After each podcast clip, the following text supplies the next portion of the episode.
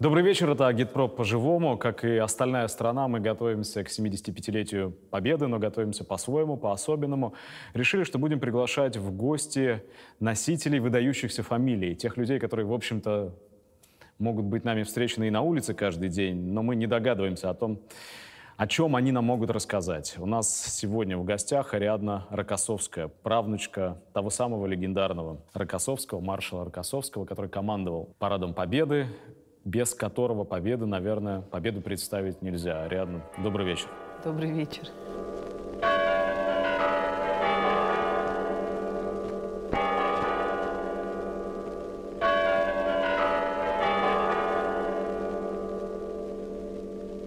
Парадом командует маршал Советского Союза Рокоссовский.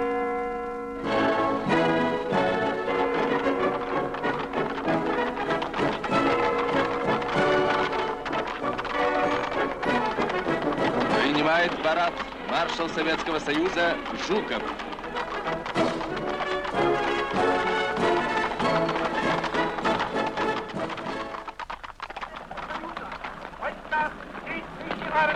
частей московского гарнизона до парада победы построен.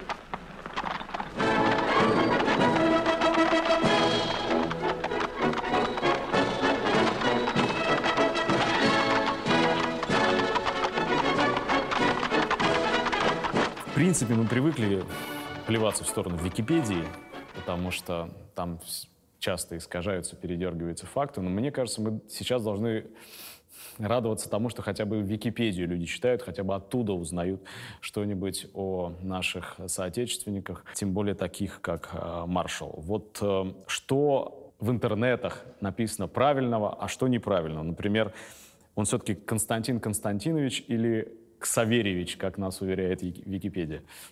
Но тут такая история, что Константин Константинович родился в Варшаве. А, И он был поляк. Отец его действительно был Ксаверий. э, Ксаверы Рокоссовский.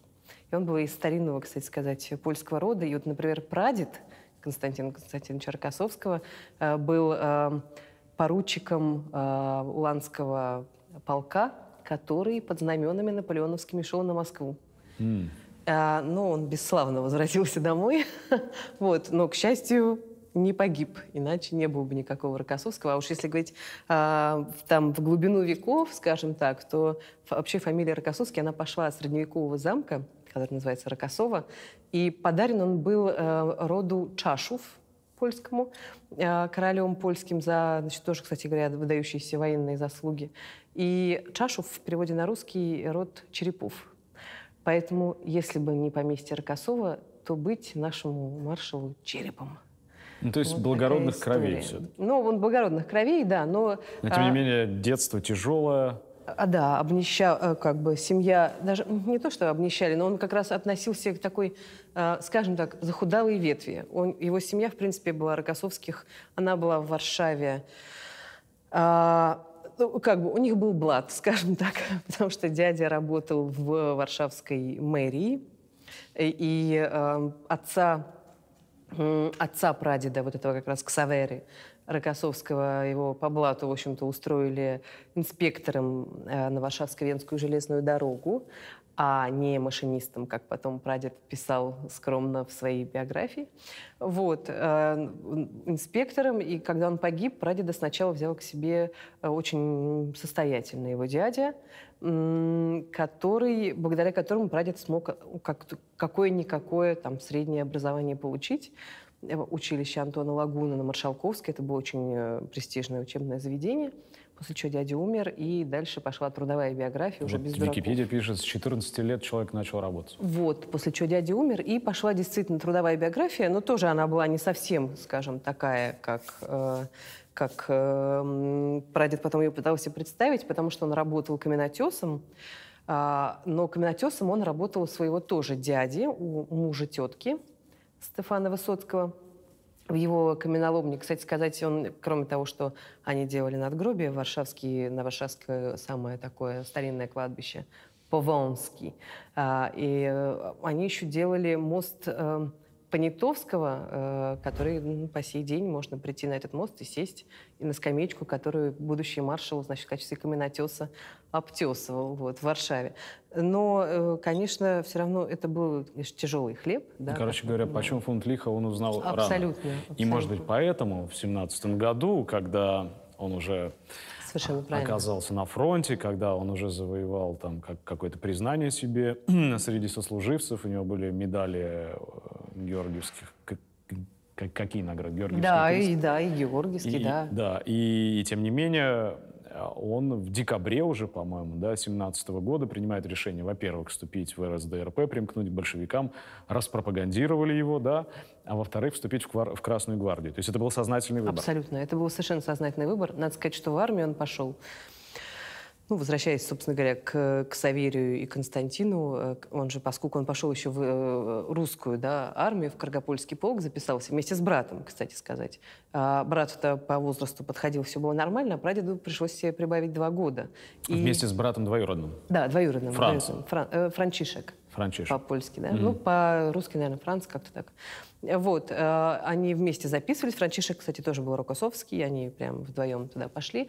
Вот, и прадед э, прибавил себе два года, потому что, ну, во-первых, он, кстати, сказать, это я прошу прощения, что я скачу туда-сюда, но э, была такая замечательная, был такой замечательный очерк у журналистов Александра Бека, который приезжал на фронт к прадеду в 41-42 году. Он написал о прадеде очерк, который называется «Штрихи», он мало кому известен, о прадеде и о его команде, которая тоже очень много именно о прадеде говорила.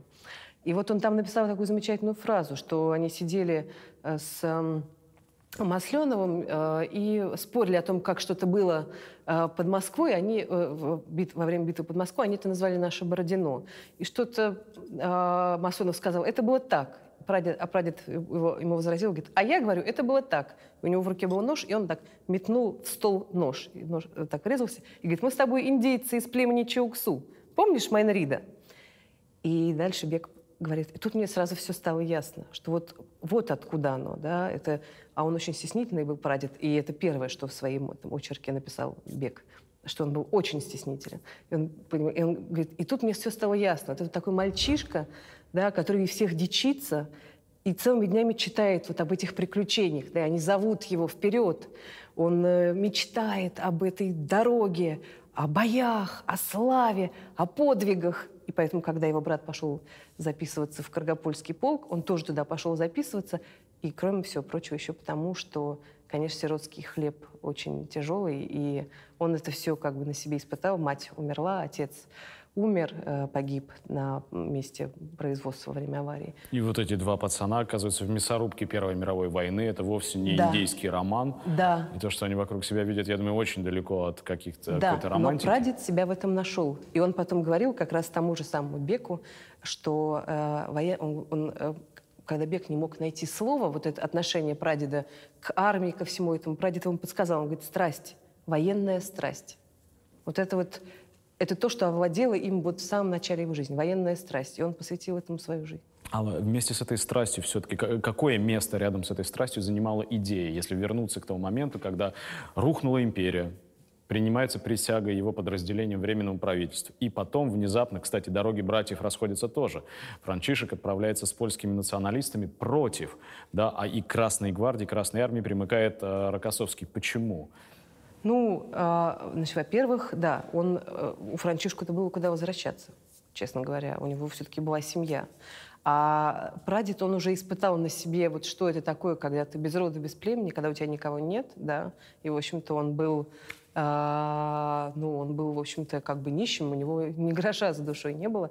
И вот именно а, коммунистическая партия, которой он был до конца своей жизни верен, благодарен, и он был именно идейным коммунистом. Он был не из тех, кто там, не каким-то там бюрократом, не из, тем- не из тех, кто какие-то выгоды стремился получить. Он, был, он глубоко верил э, в эту, в эту идею, потому что он на себе испытал, несмотря на чудовищные удары, которые, конечно, его подстерегали в жизни именно от этого строя, да, и прежде всего от э, руководства коммунистической партии, но он ни разу в жизни об этом не пожалел, и он всю свою жизнь был действительно очень идейным коммунистом, потому что эта идея позволила ему, и, кстати, тогда, когда им объявили, что они могут сделать выбор, да, когда его брат, собственно, вернулся домой. А прадед остался э, в том числе и потому, что он действительно подавал большие надежды, и это давало ему возможность э, сделать резкий э, скачок в карьере, потому что он был мещанин, его происхождение не то чтобы как бы не подразумевало для него какой-то блестящей военной карьеры. А тут вдруг все изменилось. Ну, вряд ли он какими-то корыстными соображениями руководствовался, когда вступал Ну. в Красную гвардию. Скорее, наверное, я могу предположить. А, Тут сыграла роль то, что он уже был э, признан своими однополчанами, он был избран в солдатский, в солдатский комитет. И волна вот этой народной демократии, вот этой возмущенной несправедливостью, вот всем тем, о чем писал Маяковский, да, о чем, что творилось в окопах, всем этим возмущенной массы солдатской, волна его приподняла, и, видимо, деваться... Но все-таки амбиции у него были. А, это- а вот вы сказали, что он был верен идее. А Это просачивалось в разговорах э, в семье? Это было Конечно, понятно? Он говорил об этом? конечно, еще как, бы, как это конечно. можно было понять? Вот что? Ну, ну, во-первых, да- даже по таким элементарным вещам, а, ну, как, например, ну, во-первых, если мы вспомним, опять же, я прошу прощения, что я забегаю далеко вперед, но, скажем так, вот сейчас, например, в Польше прадеду не могут простить того, что он, а, в, как известно, в 49 году был назначен министром обороны Польши, стал маршалом Польши, и, м, и он с точки зрения поляков, он был как бы наместником Сталина, да, но э, и они сейчас, они этого не могут ему простить. Но дело в том, что он как раз-таки считал, что он им принес лучший из возможных строй, да, и когда он туда ехал, он ехал в полной уверенности, что вот что он для своей родины делает большое дело, благое. Что, потому что вот этот строй, несмотря на как бы, все испытания, которые ему пришлось пройти, что он как бы помо- поможет им. Ну, кстати сказать, он был абсолютно прав, потому что я, у меня были очень хорошие отношения с Войцехом Ярузельским, э, бывшим президентом Польши и генералом, э, который, кстати говоря, когда я по польской куртуазной привычке обращалась к нему пани президенче, он мне говорил, называйте меня паня генерале потому что президент — это глупости, а вот генерал — это навсегда. Вот. а, Вас не любят в Польше?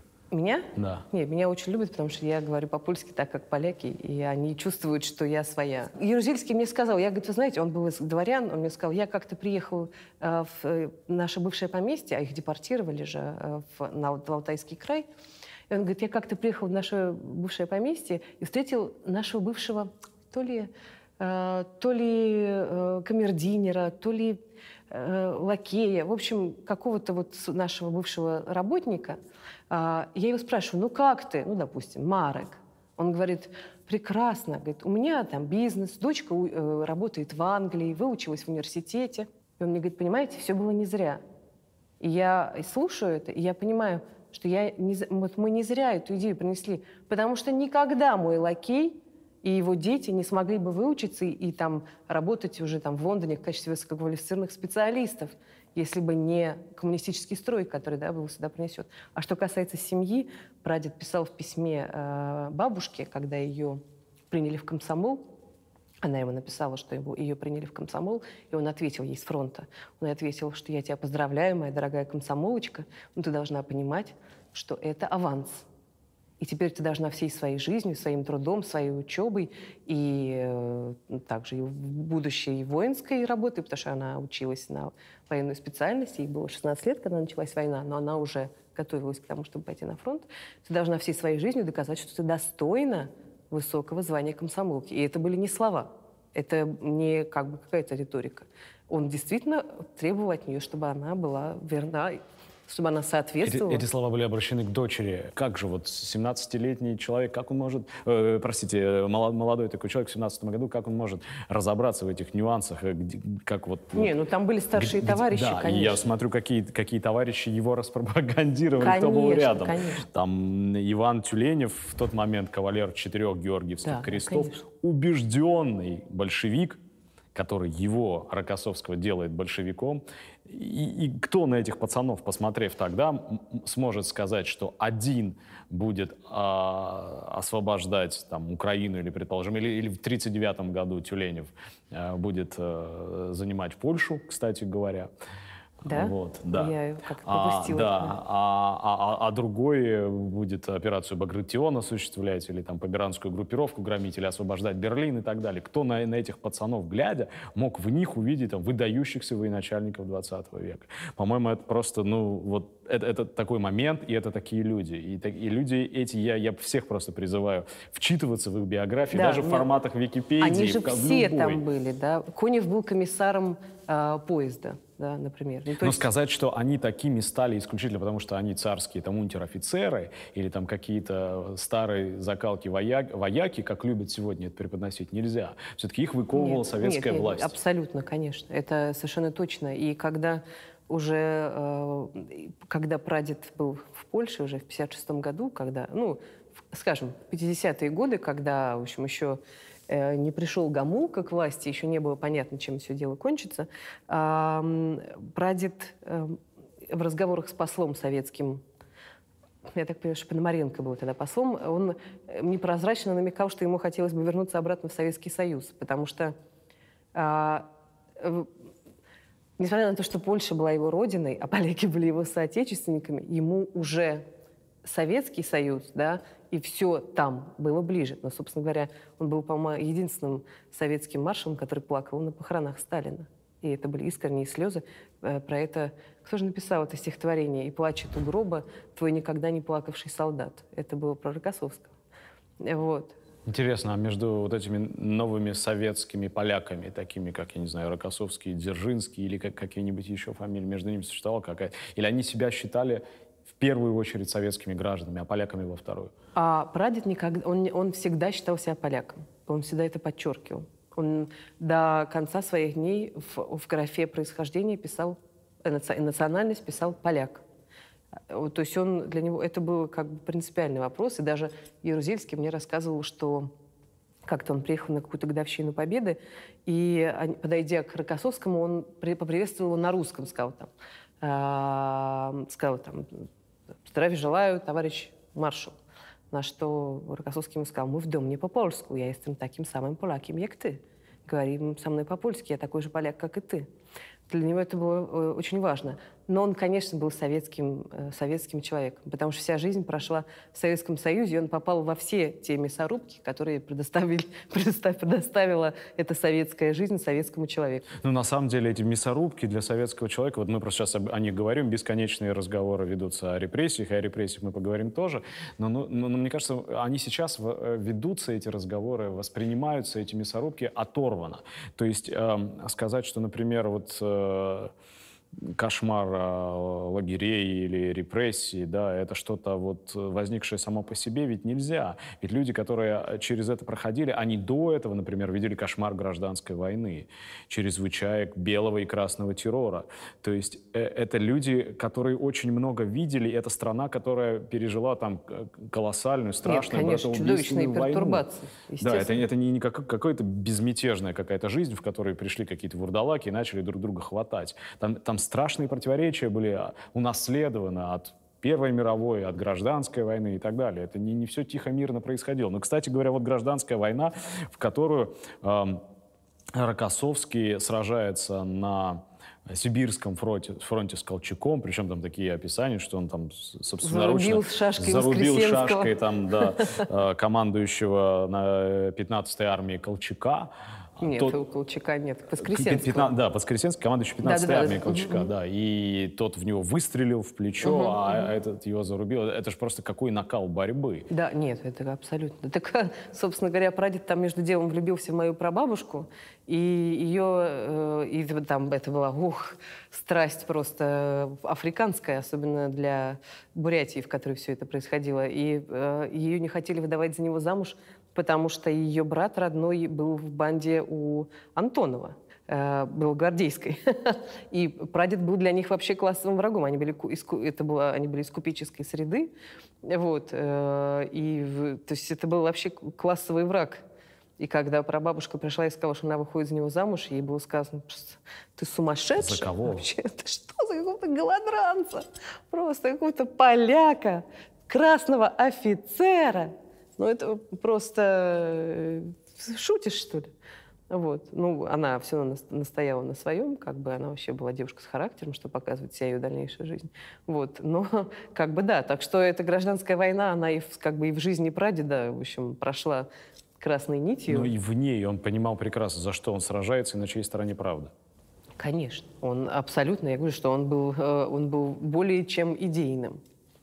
Больше того, он, когда его, э, это был полк, по-моему, э, отправили отправили на польско-большевистскую войну, а, его оставили. То есть его полк отправили, а командующего оставили. И он писал просьбу э, командованию армии э, с просьбой отправить его вместе с его полком. Но они тоже не дурачки, они же понимают, что он поляк. То вот. есть они его избавили от необходимости воевать с поляками? Или не доверяли ему. А. Есть другой вариант. Вот. Или не доверяли ему. А, потому что он таки он ведь до конца своих дней говорил с польским акцентом. Так вот, э, э, несмотря на его просьбу отправить его, ему было отказано. И его оставили, ему было велено принять командование другим полком, и когда его полк вернулся, он снова значит, э, вступил в командование и своим полком. То Но зато там... он внес большой вклад в становление монгольской государственности. Да, зато он внес большой вклад. Не только монгольский, впрочем, ну и как бы, да. Um, то есть ему, думаю, было бы, наверное, сложно представить сегодняшнее примирение между там, Колчуком условным и Фрунзе. Ему было бы сложно представить себе все сегодняшнее. Поэтому счастье, что он не дожил до сегодняшнего дня. Самый тяжелый момент, о котором говорить приходится, и не, не один, конечно, Рокоссовский через это прошел, но всегда эту тему пытаются эксплуатировать для того, чтобы, взяв Королева, бить по Советскому Союзу, бить по прошлому бить, по победе, в том числе Рокоссовский и его арест, Рокоссовские пытки, Рокоссовские НКВД. Что на самом деле происходило? Это... Ну, тут бей не бей, это совершенно однозначно. Именно это и происходило. И это было совершенно чудовищной несправедливости, когда прадеда последнее 3 августа он написал письмо Ворошилову, «А, товарищ маршал, беру на себя смелость писать вам второй раз я не понимаю, за что меня а, э, еще тогда его просто исключили из партии, но потом арестовали, за что меня, значит, всю свою жизнь положившего на служение э, партии, из этой партии исключают, чем я провинился. Я, э, вся моя служба проходила на глазах уважаемых людей. Все они могут сказать, что я никогда ничего не, не сделал против как бы коммунистической партии, там, которую воспринимаю как свою там, вотчину там, и так далее. Вот такое письмо, оно сохранилось частично. Я вот сейчас, э, мы выпустили в издательстве АСТ книжку прадеда «Солдатский долг», и я просто туда как бы, ну, с моими комментариями, я туда просто ставила какие-то вещи, которые ну, он, например, свои воспоминания «Солдатский долг» начинается со слов э, «Летом 1940 года я отдыхал с семьей в Сочи». Да? А за этим... Что предшествовало этому? Вот прямо, вот прямо до этого Сочи. Да? Его в Сочи отправили поправлять здоровье после ареста, да, который случился в 1937 году. А этому предшествовало то, что, о чем он не написал в своей книге. То есть, нет, он написал, а потом своими руками это вычеркнул. И я думаю, что именно по той же причине, по которой, когда Хрущев попросил его э, написать про Сталина почернее и погуще, он отказался. Он отказался, да.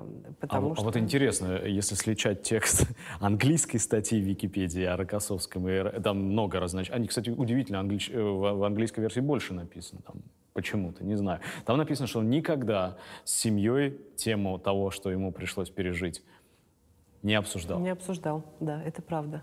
А, ну, как бы, если говорить о том, что произошло, да, а, это было так, ну, известно, дело Чайковского, и он шел не по польскому делу, он шел именно по делу военных, и он вот, вот этот, этот кусок, в котором он, и вот, собственно говоря, я, я это сделала книгу его воспоминаний со своими комментариями, вот в этот, к этой первой главе, которая начинается со слов, э, что весной 40 -го года я с семьей отдыхал в Сочи, я как раз выложила эту, этот кусок главы, который он вычеркнул.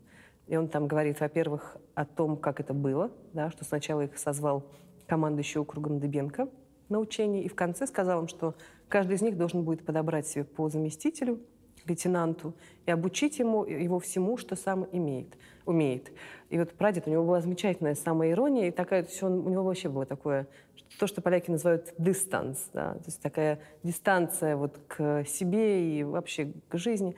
И он, а, он дальше пишет, и мы спросили, секундочку, но если мы а, подберем себе по заместителю, хотя это невозможно, научить лейтенанта всему тому, что они да, старые вот эти командующие умели. А, но если бы это сделаем, то а нас-то куда?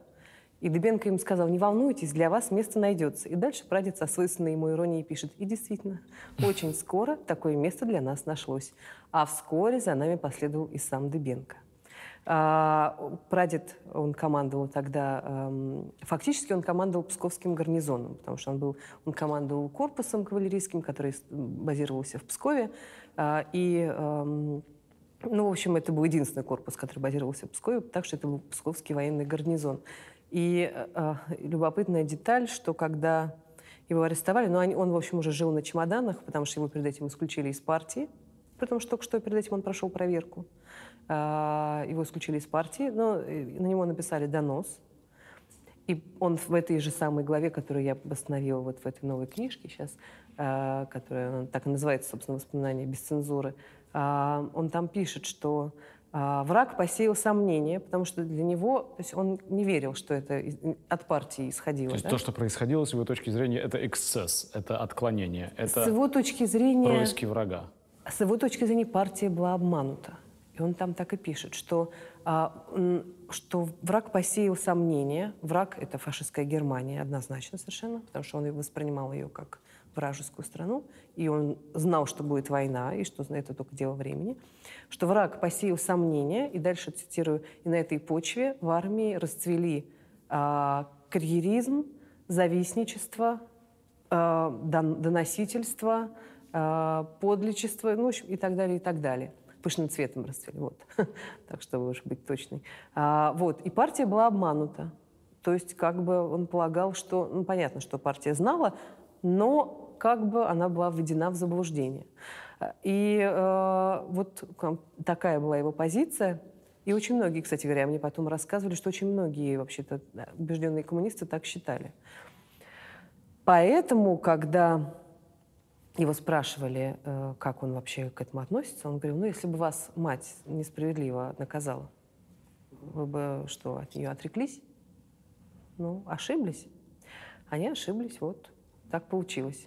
Вот, поэтому он к этому относился так. И когда Власова взяли в плен, я слышала, мне рассказывали, что его спросили, а, кто, кого можно было бы из советских командующих перевербовать как бы, на свою сторону, и он назвал Рокоссовского.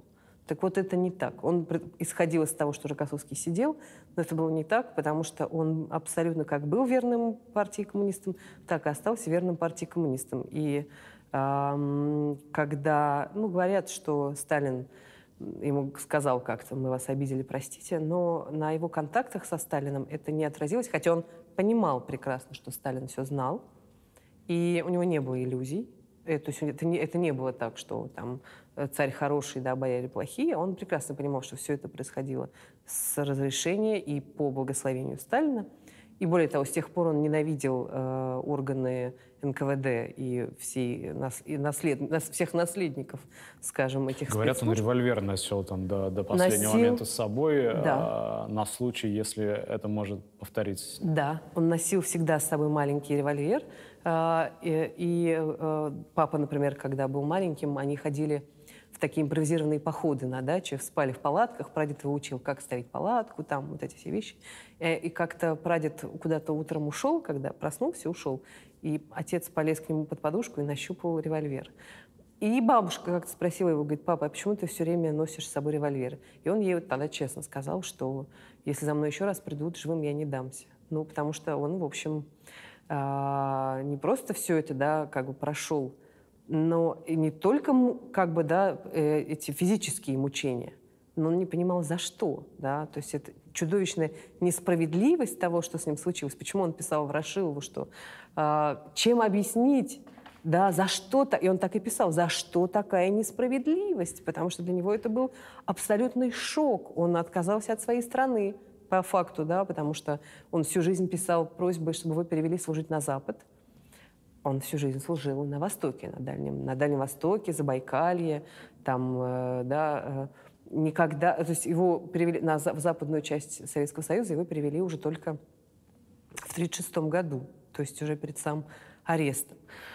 Вот, а, он фактически отказался от своей родины. Он написал в своей анкете между нами девочками, что у него нет родственников за границей, хотя его родная сестра жила в Польше. Вот, а, то есть он, а, ну, в общем, он выбрал эту страну своей родиной, и он выбрал эту партию своей семьей, да, и он не мог понять, что происходит вообще-то. И, но пройдя через этот ад, да, это, конечно, был ад однозначно, причем он говорил э, своим сокамерникам, это есть воспоминания об этом многочисленные, он говорил своим сокамерникам, чтобы ни в чем не признаваться, и если придется, чтобы если придется умереть, то умереть с чистой совестью.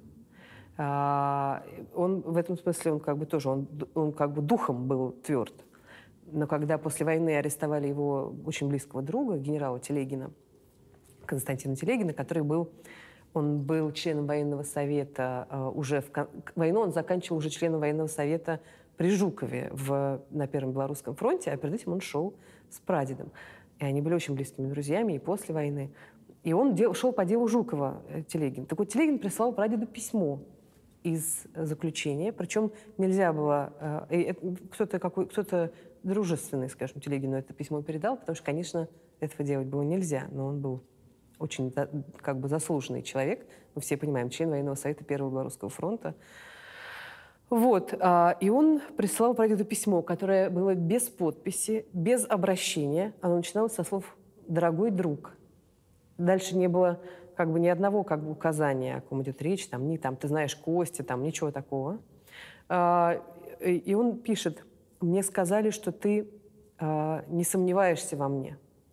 И мне сказали, что ты не веришь в то, что я э, как бы совершил то, что совершил. А, конечно, он не верит. У прадеда штрафники э, э, да, на фронте были. Он был единственным командующим фронтом, который давал э, этим политическим э, возможность... Это вот этот отдельный батальон? Ну, там не только отдельный батальон был. На самом деле, как бы там половина вообще этих войск, это были вот в той или иной степени осужденные люди, и он им давал возможность не только реабилитироваться, но и э, дальше занимать э, воинские звания и получать награды. То есть он их возвращал в обычную жизнь. И делал Пройдя это... через это сам, Конечно, он не он забывал все понимал. других. Ну а если вернуться к подробностям того ада, который вы упомянули, насколько Википедия перечисляет эти подробности правдиво?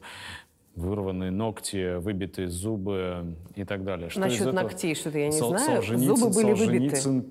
пишет о том, что дважды его водили на расстрел. Да. Э, Солженицын не врет? Нет, Солженицын как не, ничего не говорю. Солженицын просто не врет в данном случае. Вот, в остальных не знаю. Но да, были выбиты передние зубы, и это очень хорошо видно даже. Вот у нас есть фотография после ареста, сразу после ареста, у него так запавшая передняя челюсть. Вот, зубы были выбиты, конечно же. Э, Раздроблены пальцы ног, действительно, несколько ребер было сломано. Вот. Но, наверное, самое тяжелое было, ну, слава богу, он не, как бы не был сломлен, да, и... э, Он себя не оговорил. он Он, не один из немногих, который, и пройдя других не оговорил. Вот через что это, важно. отказался подписывать. Да, и других не оговорил, и никого за собой не потянул. И когда стали, когда открыли да, эти дела уже в 90-е годы, и мы получили возможность ознакомиться с его делом, которое, кстати сказать, потом было уничтожено по непонятной причине, но мы успели э, с ним ознакомиться. Э, Там нету никаких подписанных им доносов. То есть он сам за собой никого не потянул. И это, конечно, просто вызывает не, просто уважение, а восхищение, учитывая то, как, что мы знаем, каким образом выбивались эти показания. Так вот, возвращаясь к Телегину, Телегин писал ему, что сначала его по- потащили по делу об эм, какой-то измене Родины, и дальше Телегин пишет, и в качестве этого дела шло, шел наш разговор в начале войны о том, что было сделано с армией к, мо- к моменту начала войны, и в котором мы критиковали Сталина. Да? И, и- дальше ему Телегин пишет, и я потребовал очной ставки с теми, с кем я разговаривал. А разговаривал он, соответственно, с Рокоссовским и там еще какими-то членами штаба, и как во всяком штабе, там был кто-то, кто... э, Написал. Конечно же. Вот. а, и когда он потребовал очной ставки, да, среди тех, с кем он потребовал очной ставки, был Рокоссовский, который в этот момент а, обустраивал северную группу войск в городе Легница. И, в общем-то, никто, кроме него, не мог этого сделать, потому что он был поляк, а наши польские ребята — это очень сложные ребята. Чужой человек... Их не каждый обустроит. Да, чужой человек наладить вот это, там, был, там же был город в городе советский, так называемый квадрат он назывался, как бы обнесенный стеной, в которой жил, э, как был советский гарнизон, и э, советские военные части были по всему, по всем, по всем вот этим вот новообретенным польским территориям, те, которые еще они называют сейчас обретенные земли. А, там от Щецина и там Борна-Сулинова, да, был полигон, до, э, вот, собственно говоря, там Легница и Болеславца, э, где был похоронено сердце Ку- Кутузова и так далее. Вот. А, как, и Рокоссовский-то был нужен, его нельзя было вызвать на очную ставку, потому что если его вызывать на очную ставку, то его и арестовывать сразу. И тогда перекроили Телегину дело на расхищение, что якобы они везли вот с Жуковым эти поезда, трофейные вагоны.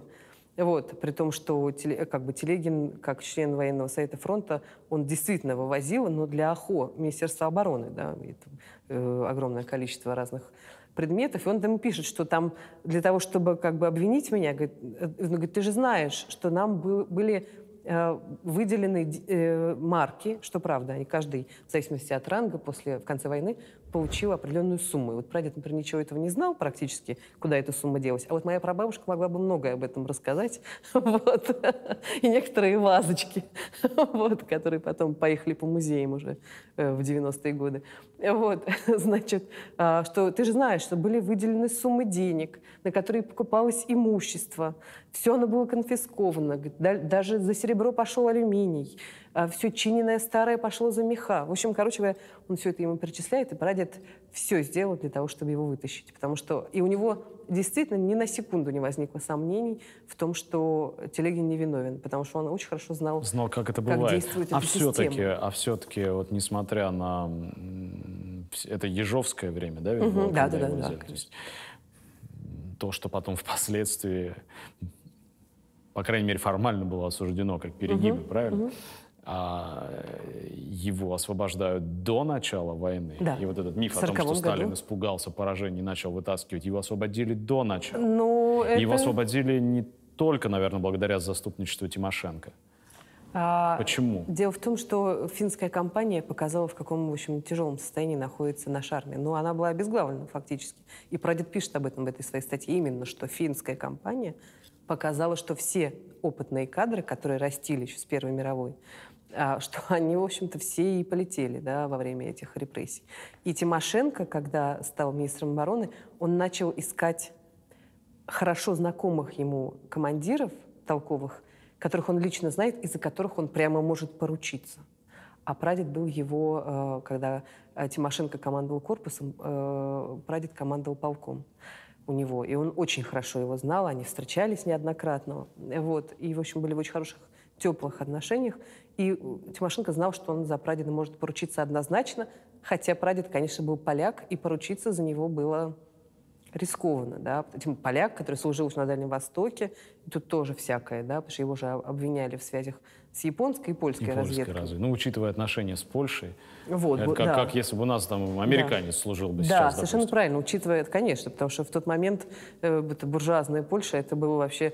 Я, кстати говоря, сейчас сложно это представить, но я вот того же Телегина мемуары, когда читала, какая работа проделывалась с советскими войсками, когда они подошли на границу Польши и Белоруссии, чтобы объяснить советским войскам, что поляки нам не враги, потому что особенно офицеры, да, те, которые прошли эту советско-польскую или, как говорят поляки, польско-большевистскую войну, для них поляки это были прямо враги. Ну, так готовились так к войне в первую очередь с ней. Там, у Маяковского, как в полночь прогл- прогрохотали к Польше пушки, и там баллоны заполнил газ. Ну, там, я не Созна- знаю, как готовились к ней, но я знаю, что поляки-то считали, что Линия сейчас... Сталина, проходящая через всю Беларусь. Поляки-то считали до 1939 года, что они сейчас быстренько метнутся и Советский Союз займут, а там уж и Германию. Да, план Прометей там, и прочие Вот. разные В общем- фокусы. Но, тем не менее, правда состоит в том, я просто хотел, чтобы мы это подчеркнули, да, что все-таки процесс эм,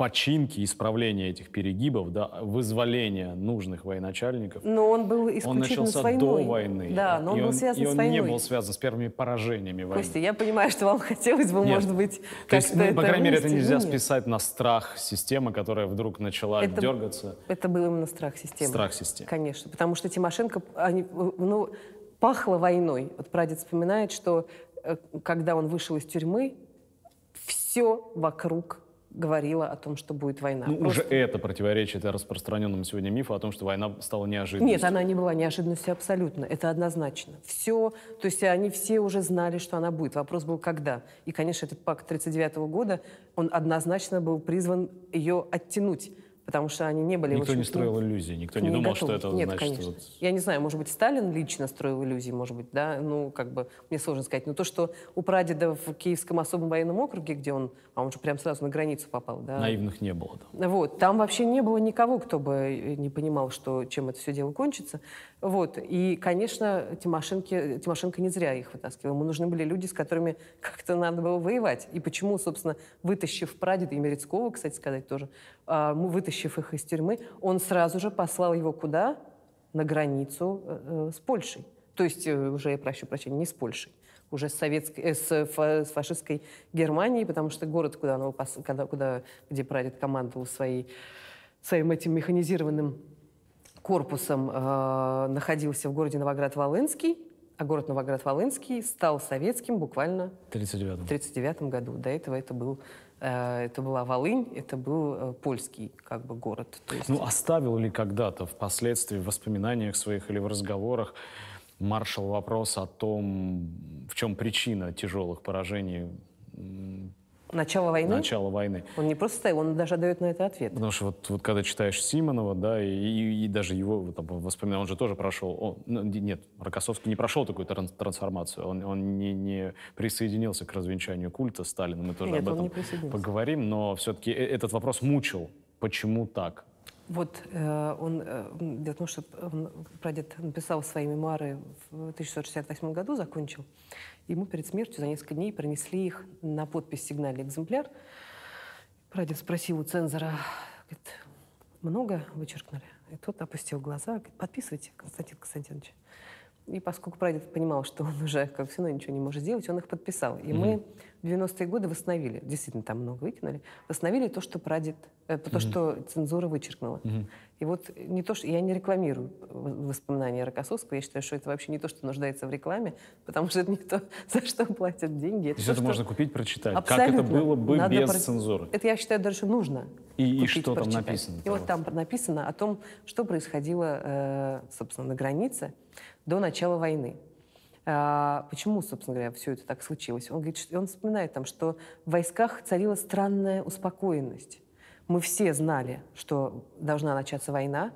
По всему было видно, что немцы готовятся, а, а нам запрещали вообще даже пищать.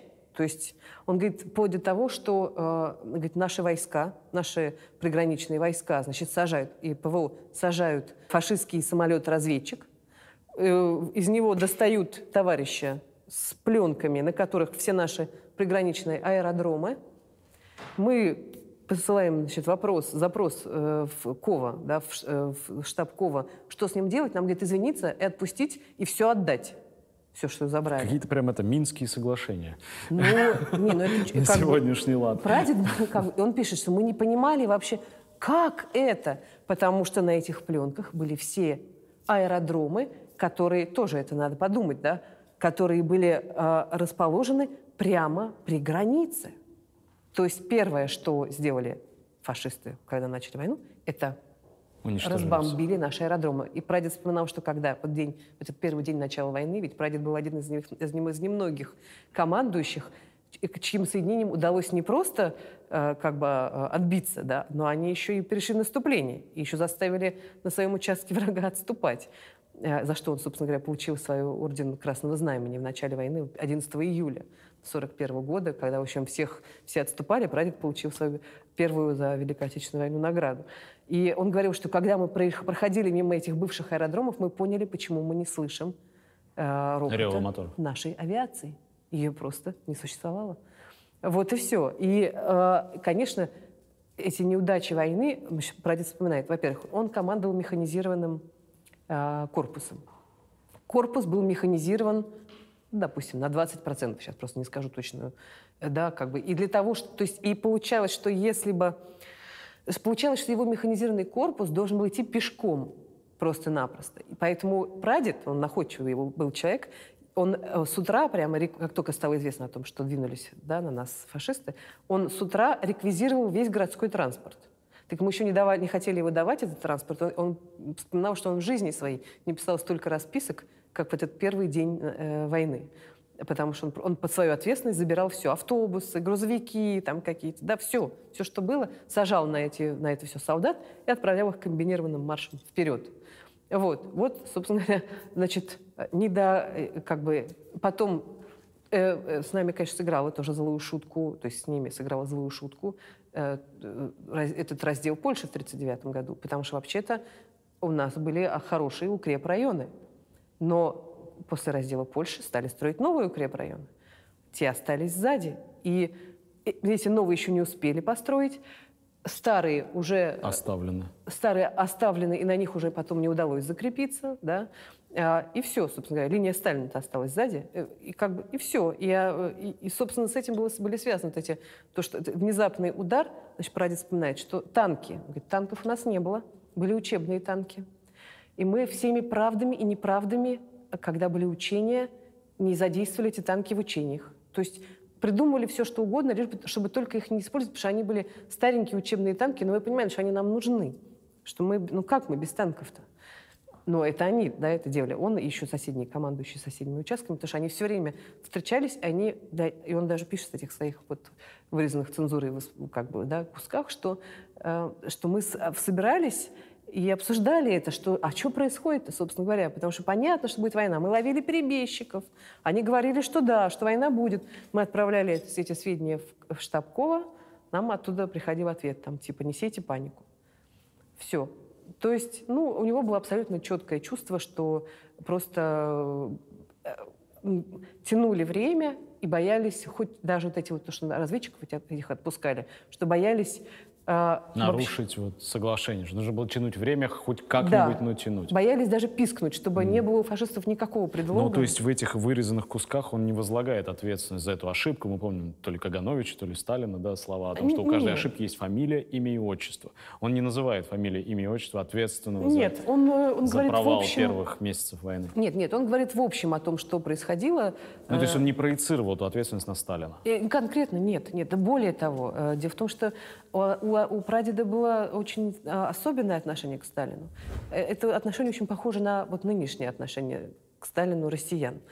Что с одной стороны, он не строил иллюзию, он знал, что Сталин знал, что в стране репрессии, и он понимал, что как бы э, Сталин определенно несет за это ответственность. А с другой стороны, как человек, который был его командиром на войне, он, э, это был очень хороший командир. И плакал он на его похоронах, потому что он прощался не только со Сталиным, он считал, что вместе со Сталиным уходит великая эпоха. А, и что, собственно говоря, соответствовало действительности. Цитата из его воспоминаний, я какие успел посмотреть, везде идет ссылка на «по плану товарища Сталина» во исполнение. Нет, ну, это мы это, все Это дань тому, что тогда? Конечно, конечно, конечно. Или это а, а, а, искренне? Нет, конечно, это дань, но надо сказать, что и он вот в этих тоже восстановленных этих вот купюрах можно это прочитать. Э, он многократно говорит, что э, приводя какие-то диалоги свои со Сталином, он говорит, вот таким должен быть командующий, потому что Сталин, э, как бы при том, что прадед сидел, и можно предположить, что там какой-то к нему испытывал недоверие, ну, вообще Сталин, кстати говоря, был э, очень серьезным психологом, да, и э, я вот делала серию интервью с детьми и внуками полководцев, когда я спрашивала про отношения их э, родителей, дедов со Сталином, у всех были разные версии. Это разный человек для всех? Абсолютно. Для, это разный человек для всех. Для кого-то отец, для кого-то приятель, для кого-то сухоофициально. С прадедом он был он был единственным, кроме Шапошникова, кому Сталин обращался по имени по отчеству. По имени отчеству. И вообще он чувствовал, что с, с прадедом как бы Вася-Вася не, не пойдет. У, у, у него была э, довольно большая дистанция. И он вообще он чувствовал польскую... И в то же время понебратство не возникало, и, не, наверное, не могло возникнуть. И человек, к которому он обращается, там, Константин Константинович, в то же время он ему выделяет э, свою особую роль в соответствии с Да. планом при освобождении Берлина, что заставляет Рокоссовского возмутиться и спросить, вы меня что, не допускаете до, до главного дела? А знаете, что интересно? а Нет, дело тут- важнее, чем, чем любые личные привязанности, оказывается. Тут, знаете, что важно? э, Что важно? Э, Когда прадед, э, позна- э, когда под Москвой начались эти чуж- тяжелейшие бои, еще даже не под Москвой, Ярцева, группа Рокоссовского, э, когда к нему прислали штаб э, 16-й армии, просто штаб, да, то есть был начальник штаба Малинин, начальник бронетанковыми войсками Орел, они воссоединились, и это стала 16-я армия. А, Орел вспоминал, что э, Константин Константинович поставил все так, что все, даже те, кто раньше друг с другом был на «ты», стали обращаться друг к другу на «вы» и по имени-отчеству. И Сталин, видимо, это знал, потому что он со всеми общался на «ты». С прадедом он общался на «вы» и по имени-отчеству. Потому это вот у прадеда у него, ну, у него, у него была вот такая потребность. Вот он так жил на «вы» и по имени-отчеству. И Иосиф Виссарионович э, как бы эту, воспринял эту его как бы жизненную позицию. И надо сказать, и вот прадед писал в своих воспоминаниях, что вот таким должен быть командир. Он не только, он э, создавал прадеду зону комфорта. А, Например, когда командующего, когда прадеда назначили командующим Брянским фронтом, Перед этим его вызвали э, в Москву, в Ставку, и э, Поскребышев просил его пройти в кабинет Сталина, хотя там был другой военачальник. Прадед в своих воспоминаниях не пишет, кто именно. Ну, я догадываюсь по обстановке, как бы, как, кто это был, но как бы неважно. А, и он зашел, ему сказали просто сесть и подождать. И вот на его глазах состоялся разговор. Сталин ему говорит, «Поч- этому военачальнику Сталин говорит, почему вы эм, как, почему вы сделали это? Да? Военачальник говорит, ну, это было решение вашего как бы, представителя Ставки. Тот говорит, простите, а кто командовал фронтом? Спрашивает Сталин. Тот говорит, ну, я. Говорит, почему тогда у вас там командовал представитель Ставки? Ну, это же ваш представитель, Иосиф Виссарионович. Он говорит, ну, почему не могли, если вы с этим были не согласны, позвонить мне, ПВЧ? Тут говорит, ну, я же не мог проявить недоверие к вашему представителю, э, Иосиф Виссарионович. Сталин говорит, а к фронтам-то командовал кто? Тут говорит, ну, я. Он говорит, вот и все. И как бы на этом карьера командующего была закончена, в общем. Ну, она не была закончена, но она была, прямо скажем, как бы заторможена на некоторое время. Вот. И товарищу сказали выйти, после чего прадед говорит, э, то есть Сталин говорит прадеду, вы понимаете, зачем я вас пригласил войти раньше, Константин Константинович? Урок. И прадед этот урок усвоил, в общем, хотя им было неловко находиться во время этого разговора, конечно же. А, да. Вот. И, э, или там, другой пример. Э, когда Сталин звонил ему в, самых тяжелейших ситуациях, не хочется ничего говорить про, про Жукова, но у Георгия Константиновича была довольно грубая манера, как бы, особенно в нервные моменты первые, первых вот этих начальных периодов войны, когда была э, вся эта история с битвой за Москву. Он был очень не сдержан, скажем, в выражениях, не только по отношению к прадеду. А, и э, на контрасте, да, например, звонит Жуков, кричит. Прадед говорит ему, я в таком тоне беседу продолжать не намерен.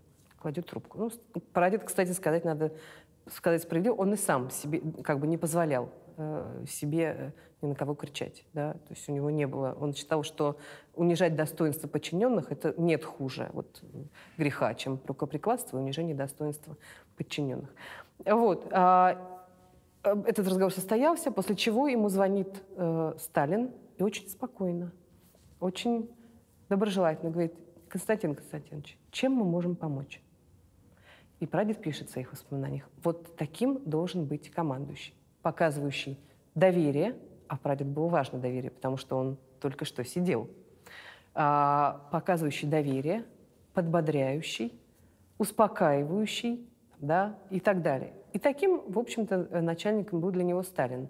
Не зря, когда была операция, обсуждение операции «Багратион» в Ставке, и э, прадеду три раза предлагали выйти подумать, уверен ли он, что должно быть два основных э, удара, потому что это, конечно, противоречило всем э, Канонам. как бы, канонам воинского искусства, да. А, значит, и прадед трижды выходил подумать и советовался снова своим штабом. Они говорят, нет, все, мы все правильно подсчитали. Он возвращался, говорил, да, три. Сталин встал на его сторону, на его как бы, сторону и сказал, уверенность командующего – залог успеха операции. Но это же мудрое решение. То есть и мы сейчас, да, можем сказать, ну, он был, конечно, прав, потому что, конечно, это Рокоссовский находился там на а, месте событий, и ему-то, конечно, было виднее. Кстати говоря, прадеда в этом смысле очень раздражала э, функция э, представителей ставки, э, которые, значит, в зависимости от того, на какой фронт они ехали, им казалось, что все главные события происходят здесь, и они начинали стягивать э, все силы, значит, на этот участок. И этим воспользовался Сталин, вот как бы возвращаясь к тому, о чем вы сказали, по поводу, э, вы же имели в виду перевод Рокоссовского с первого Белорусского фронта на второй Белорусский. Ну да, то есть перед, перед Берлинской операцией. со острия удара на как бы второстепенный участок. И Сталин сказал тогда прадеду, что ну, это не второстепенный участок, если не продвинетесь вы, то не продвинется и Жуков. Но это была неправда, это был второстепенный участок. А, и прадед, этого нет даже в его этой книжке, потому что он не захотел Георгия Константиновича сознательно, видимо, как-то э, ничего про него уже писать. Вот. Но была черновая версия некоторых глав его книжки, которую он по просьбе там, какого-то молодежного журнала отправил главному редактору, чтобы это, опубликовали. Его попросили написать статью о, э, об освобождении Польши и Белоруссии. И он написал, что, именно он написал, что я, мне сложно написать статью, но я вот сейчас пишу книжку, и как раз там есть вот этот кусок, я могу его направить. И вот в этом куске он первоначально, он еще сам себя, он же сам себя тоже потом как бы слегка отцензурировал. Ну, видимо, Георгий Константинович, у него товарищеское какое-то уже. Тем более, что они уже были старички, уже нечего было делить. Вот, э, значит, э, он э, потом отцензурировал. А вот в этом куске он там пишет, что мне позвонил Сталин и говорит, говорит, вы, помните, Константин Константинович очень э, критиковали э, роль э, представителя Ставки. Прадед говорит, ну да, я считаю, что это совершенно бессмысленное, в общем, как бы дело. Он говорит, ну, знаете, мы к вам прислушались, поэтому Георгий Константинович будет назначен на ваше место. Прадед, он говорит, а за что такая немилость? Тот говорит, ну, честно говоря, он сам меня об этом попросил, сказал ему Сталин. Ну, кстати говоря, тут, возможно, он хотел столкнуть их э, лбами, и это ему удалось, потому что отношения были испорчены. А все-таки вот э, годы. их отношения как можно охарактеризовать? Это была конкуренция, вражда, Э, ненависть? Жукова и Рокоссовского? Да. Ну нет, кстати говоря, а, ну, во-первых, На что это сегодня могло бы быть похоже? понимаете, дело в том, что какими они или их отношения были всегда разными, но жизнь их сталкивала постоянно. Ведь они вместе учились на курсах выстрел. Они были очень разными людьми, потому что прадед вспоминал своих Ну, один благородных, там... Ну, дело даже не в этом. Прадед вспоминал... э, прадед был такой лихой гуляка. В общем, у него ему э, взыскание в парткнижку писали за чрезмерное увлечение танцульками э, в юности. Да, его когда отправляли на эти курсы выстрел для высшего комсостава, он пришел к э, начальнику парткомиссии ночью перед отъездом и говорит, понимаете, говорит, мне говорит, гложет мысль, у меня такое не, не, не солидное такое взыскание, тот говорит, ну, типа, заслужил носи, да, как бы. Он говорит, да, ну, оно просто такое, ну, вот, ну, вот смотри.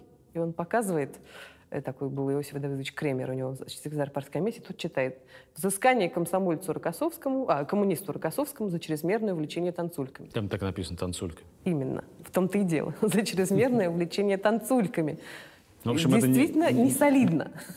Вот. Не Жуков в этом смысле. Вот, в этом смысле, да, ему да- выдали на следующее утро чистую парткнижку. Так вот, прадед вспоминал в своих мемуарах про Георгия Константиновича, что как мы не идем эм, Разговаривать. разговаривать с друзьями, заглядываем Георгию в комнату, чтобы его свою позвать, а он ползает по полу, значит, по картам, значит, каким-то что-то там, значит, все измеряет.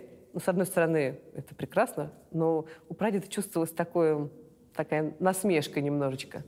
Вот. Ну и Жуков был у него, как бы, как когда прадед командовал, э, значит, корпусом, Жуков был ком, комполка, да, а потом уже прадед сел, и э, а Георгий Константинович уже продолжил делать карьеру, Холхенгол, все. Вот, и поэтому дальше они уже поменялись местами, но жизнь их сталкивала постоянно. И хотя они были очень разными людьми, просто вот, ну, лед и пламя, небо и земля, да, то есть абсолютно разными. У них не было никаких точек соприкосновения. Но, тем не менее, то, что они постоянно вот друг вокруг друга крутились, привело к тому, что был такой замечательный, нет, не замечательный, он был плохой, но э, мне он был хорошим источником информации, был такой в Польше министр внутренних дел бывший, Чеслав Кишчак. Вот он во время, э, в то время, когда прадед был министром обороны, он возглавлял контрразведку военную. И как раз он, эм, ну, в том числе они занимались тем, что и как бы слушали товарищей Косовского. И, и э, когда, значит, собрались друзья на подписание Варшавского договора, ну, в качестве, значит, от Советского Союза был министр обороны Жуков, а от Польши был министр обороны Рокоссовский. Вот мне этот Часов Кишчак рассказал, что, значит, после подписания они, значит, собрались у прадеда в кабинете и не выходили оттуда всю ночь. И значит, ребята, которые там стояли, да, да, ну, со сотрудники соответствующих как бы, э, да, органов, значит, которые стояли там на, у дверей, они говорили, что оттуда доносились то крики, в том числе матерные, то, хотя в Дедокусе был, то есть Константин Алексеевич был не, не по этой части, но мог, вот, э, то хохот, то опять ругань, то какой-то там какой-то там дружеский какой-то лепет. Диалектические очень отношения. Были. Да, вышли пьяные, э, не, он сказал, пьяненький и в обнимку. вот. Э, ну, а потом уже в последний раз они виделись уже перед смертью прадеда. Прадед раньше умер, чем Жуков. В каком-то, где-то они в подмосковном доме отдыха. И обнялись, и прадед ему сказал «Прощай, Георгий». И они оба заплакали. Так что разные были отношения, но в конечном итоге э, выяснилось, что они таки были друзьями.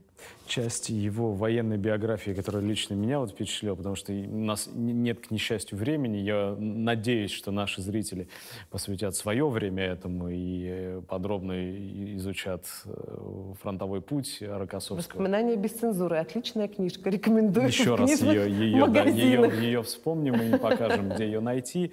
И операцию «Багратион» и, и, изучите, и да. к Сталинграду обратите, Курская да. дуга, и освобождение Польши и Восточной Пруссии. Но меня поразило вот его ранение. Угу. А, потому что ранение тяжелое. Да?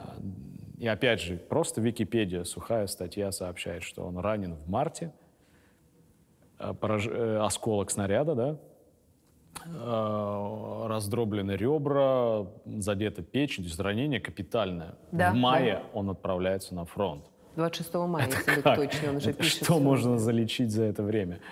И на это время, в соответствии там, с кривотолками и там, всеми оставшимися свидетельствами, приходится его как бы роман с Валентиной Серовой. Ну, вот, это как бы... Вот, вот что это вообще, что, что тогда происходило, как можно было э, встать... Это, это что же происходило на фронте, если недолеченному военачальнику нужно О, было... Как, как? Что происходило? Война. Война. Э, жизнь его происходила, в общем-то, по большому счету. Дело в том, что, да, но ранение было такое, что он 8 марта 1942 года э, в Сухиничах, значит, он зашел, они поздравляли женщин с 8 марта, э, после чего он зашел в здание штаба с Малининым, начальником штаба Михаилом Сергеевичем Малининым, зашли в здание штаба, Малинин сел за стол, нужно было подписать какие-то документы, прадед над ним склонился, в это время снаряд разорвался за окном, и осколок прям вошел в прадеда, и, что характерно, он, он же закрывал с собой Малинина. И, и, и осколок ему пришелся в спину, а вот Малинину он бы пришелся в голову, если бы прадед там не стоял. То есть фактически, в общем, как бы... Большим своим телом. Он заслонил его. Вот. И ранение действительно было очень тяжелое, и прадед в письмах домой писал, то есть, ну, скажем, в письме, втором письме домой, в первом он написал просто, что «Э, дорогая Люлю, не хотел беспокоить тебя. Это было первое письмо. Он написал, ранило его 28 8 э, марта, а письмо он написал 28 марта. Он написал, дорогая Люлю, не хотел тебя беспокоить, умолчал о своей болезни. Заключается она в том, что я оказался уязвимым. Э, начинили меня, значит, фашисты свинцом, но ничего, значит, жив курилка и жить будет на страх врагам. Доберусь я еще до Немчуры и, значит, Господи, я уже это письмо знаю наизусть. Но суть в том, что в следующем письме он написал, что, значит, все хорошо, здоровье идет на поправку. Это было письмо где-то, по-моему, 4 апреля он написал. Кажется, мое физически натренированное тело победило смерть. Месяц прошел с момента, как, как его зацепило. Это были другие люди. Я Это так вам реально скажу. были другие люди. Я- Абсолютно я- я другие не, люди. не знаю, вы сейчас расскажете, что на самом деле было или не было с Серовой, потому что это, это же, это же ну, просто светская хроника той поры, Это правильно? не светская ну, ну, хроника. то есть это то, что... Вообще вот все, вот все эти истории, рассказы про все эти отношения, Серовы, какие-то романы, это все могут рассказывать только люди, которые абсолютно не представляют себе ни Эпоху. что такое война, ни что за эпоха, ни какие были люди, ни какие были взаимоотношения. Ничего вообще, да, потому что нельзя абсолютно, категорически нельзя тех людей э, мерить Ставить современной меркой. Да, это невозможно. То есть, ну, нач- начнем с того, что, если говорить уже о знакомстве с Серовой, Серовой Валентиной Васильевной, э, которую мы все очень любим, любим и уважаем, да, оно, разумеется, было, а, потому что э, в госпитале при Тимиряевской академии, где э, лежал прадед, и, между прочим, каждую ночь звонил Поскребышев, спрашивал у, значит, начальника госпиталя, а, Коган, кажется, была его фамилия, а, как себя чувствует Константин Константинович. И когда начальник госпиталя прогова- говорил, как он себя чувствует, Поскребышев проговаривал его ответ вслух. То есть там Это явно... было кому-то другому Кому-то интересно. другому, да. Вот, а, значит, каждую ночь. Но прадед, ну, начнем с того, что он был лежачий больной, да, задета легкая печень, раздроблено ребро, и надо сказать, что эм, вообще как бы этот осколок остался в нем, потому что они даже не рискнули э, его вынимать, да. Он так до конца жизни и прожил с этим осколком и шутил, что у него зато никогда не будет анемии, то есть недостатка железа, потому что у него всегда есть в себе оно. Вот, а, и- как бы ну, то есть, во-первых, тяжелое ранение. Во-вторых, какая была ситуация тогда? В Москве был голод, холод. Валентина Васильевна Серова, как вспоминала, собственно, ее в наших разговорах, скажем, с, с- Мария Кирилловна э, Симонова, ее дочка, значит, играла на сцене в неотапливаемом театре Лизу да, в Дворянском гнезде. То есть Подождите, это важный момент. То есть в тот, да, тоже к вопросу о разнице между эпохами. да. То есть поп-звезда того времени, народная артистка РСФСР во время войны, она играет в госпитале, и в госпитале ставится дворянское гнездо для... Не, не, не в госпитале, нет, нет, конечно, в театре для фронтовой Москвы, Э, в неотапливаемом театре, Э, за бесплатно, э, без еды. Э, Они худые, холодные артисты играют в кринолинах и во всем, как бы, значит, великолепии сценических костюмов, играют пьесы для жителей в Из русской города. классики. Да, из русской, ну, конечно. Из русской классики играют спектакли. И ходит, да, по госпиталям. Между прочим, моя прабабушка, которая, когда уже вернулась из эвакуации из Новосибирска, она возглавляла Совет Джон э, при э, военкомате значит, э, Советского района. Они жили на улице Тверской, это был Советский район. Э, и они, а в, каче- в этом качестве она организовывала концерты артистов по госпиталям. Потому что в те времена не было, как мы понимаем, телевизоров, радио, никаких развлечений. Вот несчастные солдаты, которых эвакуировали с тяжелыми ранениями с фронта, лежачие, просто они лежали в ожидании письма, да, мучились, изнывали от скуки. Им просто это было необходимо, поднимать боевой дух. И вот к ним ходили эти артисты, как их ни назови, звезды, не звезды. Конечно, Валентина Васильевна была звездой, она к этому времени уже сыграла в «Девушке с характером». «Сердца четырех». И да, она ходила по госпиталям, читала стихи, э, там они рассказывали какие-то миниатюры, да, они, в общем, развлекали. И когда... И это слава богу, что они это делали. И вот э, Нина Ивановна Гриб была э, э, медсестрой палатной у, у прадеда, и у Андрея Ивановича Еременко, который в соседней палате тоже раненый лежал рассказывала мне, что когда Валентина Васильевна первый раз пришла, ее попросили выступить отдельно у прадеда. А, перед прадедом ему что-то прочитать. И ему как раз принесли обед. Голодная Москва. Сейчас сложно представить себе, что здесь происходило. Да? На самом деле всех эвакуировали, а все, кто не уехал, а Валентина Васильевна не уехала, потому что э, да, у нее, она, во-первых, э, как бы играла в театре, во-вторых, там был Симонов, она его ждала, он приезжал, значит, она хотела иметь возможность с ним встречаться, она не уехала в эвакуацию. М, И голодная, голодный город, да, значит, конечно, в госпитале для высшего комсостава кормили неплохо. И когда пра- и прадеду принесли как раз обед. И вот она, это мне Нина Ивановна рассказывала, что потому что Валентина Васильевна им потом, девочкам, медсестрам это рассказывала, что ему принесли еду, и как бы она стоит, эта еда, он как бы не ест, он с ней разговаривает, и она смотрит на эту еду, и вроде она понимает, что это неприлично и нельзя смотреть, но она не может оторваться, она голодная. И прадед увидел, пере- перехватил ее взгляд и говорит, а может быть, вы хотите? Она говорит, нет, нет, нет, что вы, Константин Константинович, ну как я у раненого буду еду как бы забирать? Он говорит, послушайте, нас, нас, нас тут кормят на убой. От меня совершенно точно не убудет, мне через два часа еще такую принесут. А им там действительно первое, второе, э, третье, и, там, компот. Да? Вот.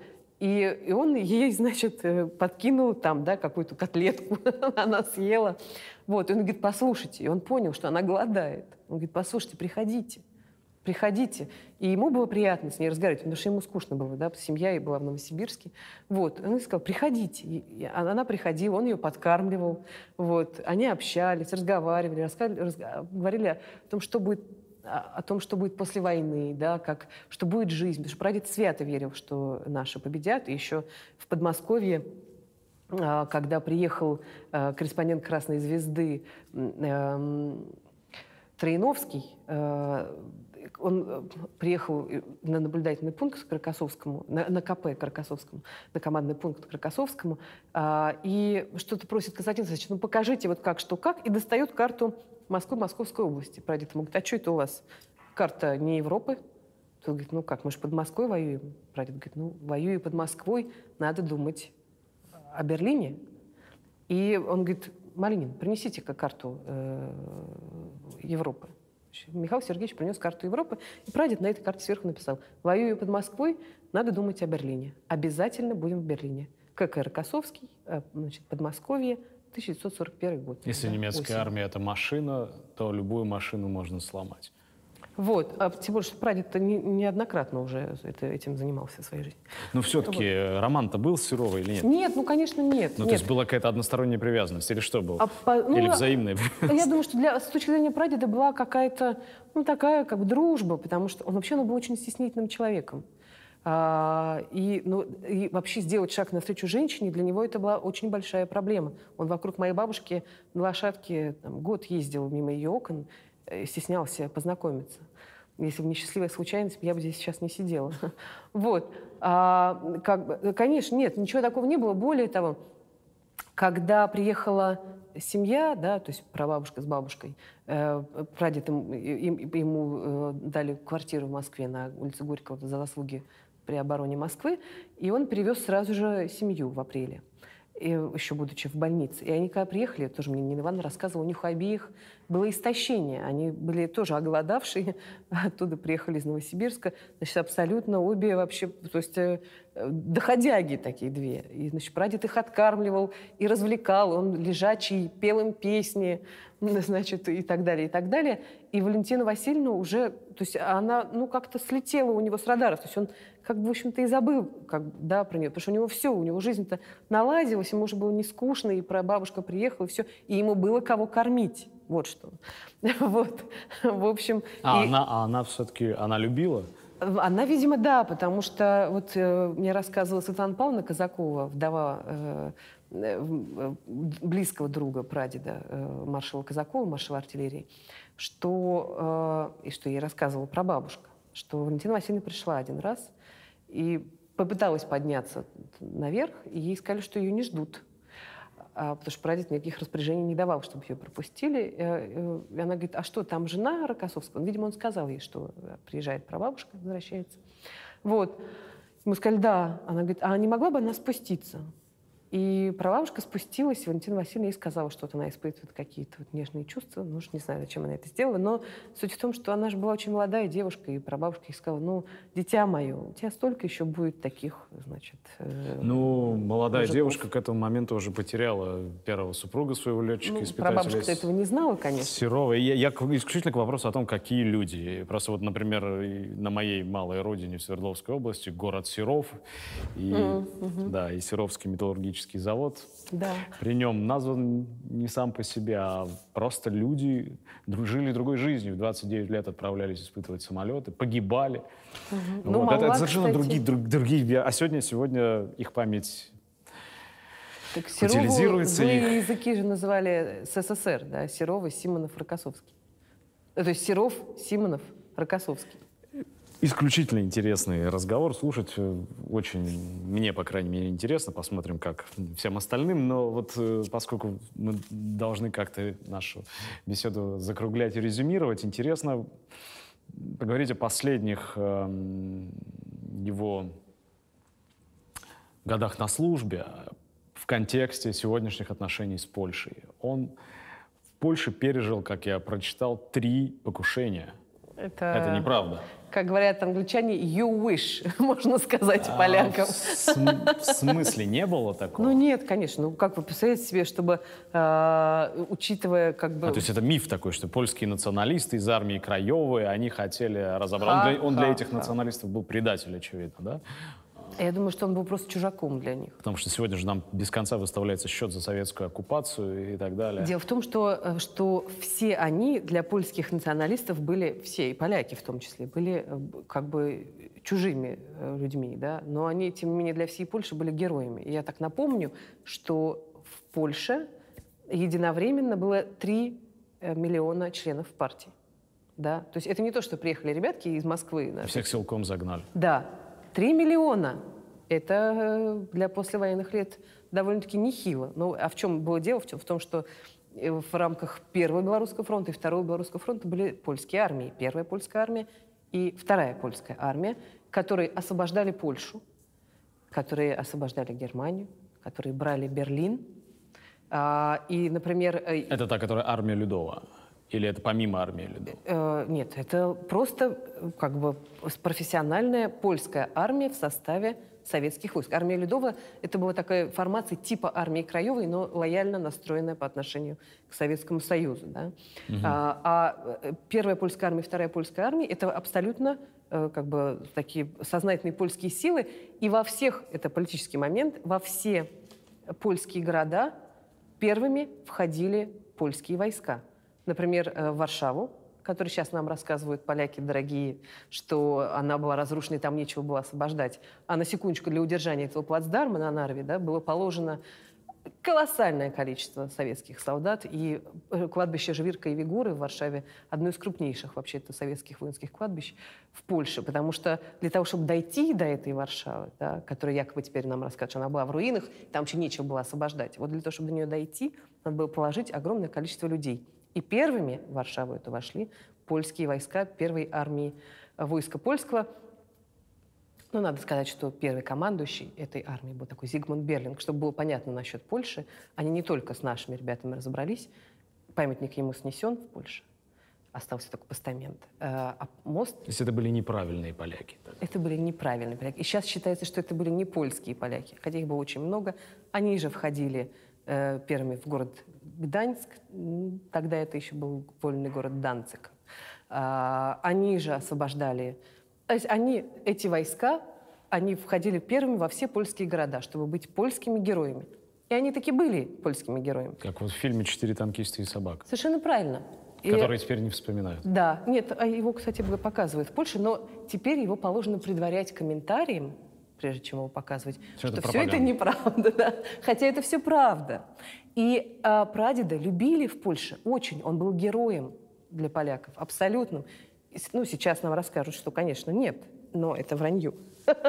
Потому что я еще, слава богу, застала людей, которые как бы, да, говорят правду.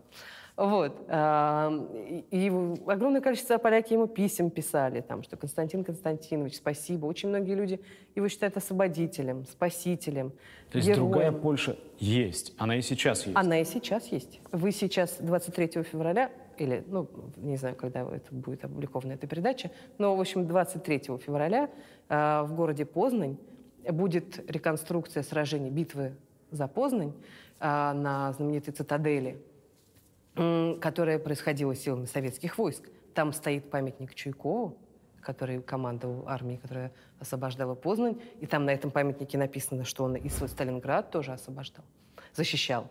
А, Там в музее э, висит портрет советского значит, командира, который значит, там конкретно цитадель защищал.